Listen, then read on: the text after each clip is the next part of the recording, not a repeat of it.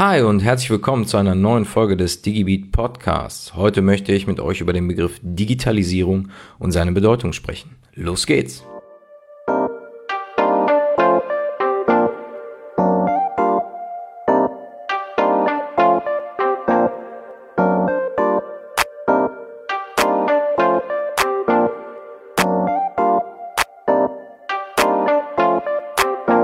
Allgemein bezeichnet der Begriff Digitalisierung die Veränderung von Prozessen, Objekten und Ereignissen, die durch eben zunehmende Nutzung von digitalen Geräten erfolgt.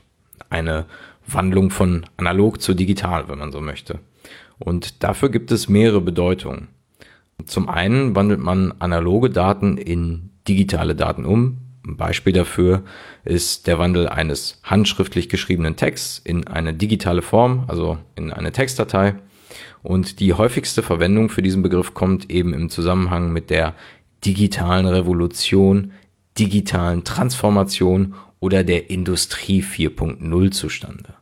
Das kommt vor allem durch die Geschichte eben dieser Digitalisierung. Im 20. Jahrhundert, auch gerne das Informationszeitalter, wurde es geschafft, Arbeitsplätze, Privathaushalte entsprechend zu optimieren und zu modernisieren.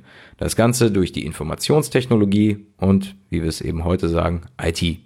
Dieser digitale Wandel wird vor allem durch die Entwicklung von Computernetzen und Softwareprodukten, wie jetzt zum Beispiel Office-Programme, oder ERP, also Enterprise Resource Planning System, vorangetrieben.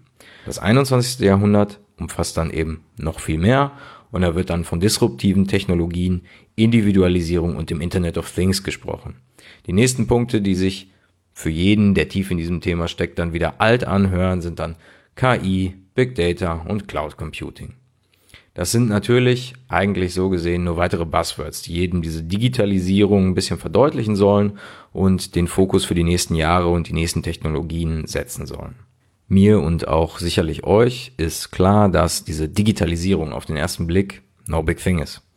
Wir kennen das von anderen Anbietern. Ein Upload in die Cloud, ein Download eines großen Datensatzes, digitale Unterschrift und vielleicht den iOS Mario Kart Ableger im Tesla Cockpit zocken. Das funktioniert. Das Problem dabei ist aber, dass es auch eben verstaubte Branchen gibt, in denen das nicht so leicht ist, diese ganzen Funktionen zu ermöglichen. Die deutsche Automobilindustrie versteht so langsam, wie es mit den Elektroautos klappen kann. Schon müssen sie sich ebenfalls gegen die E-Scooter behaupten und bringen vereinzelt auch hier neue Produkte und neue Modelle auf den Markt. Warum? Weil in dieser digitalen Welt alles schnell und schneller gehen muss.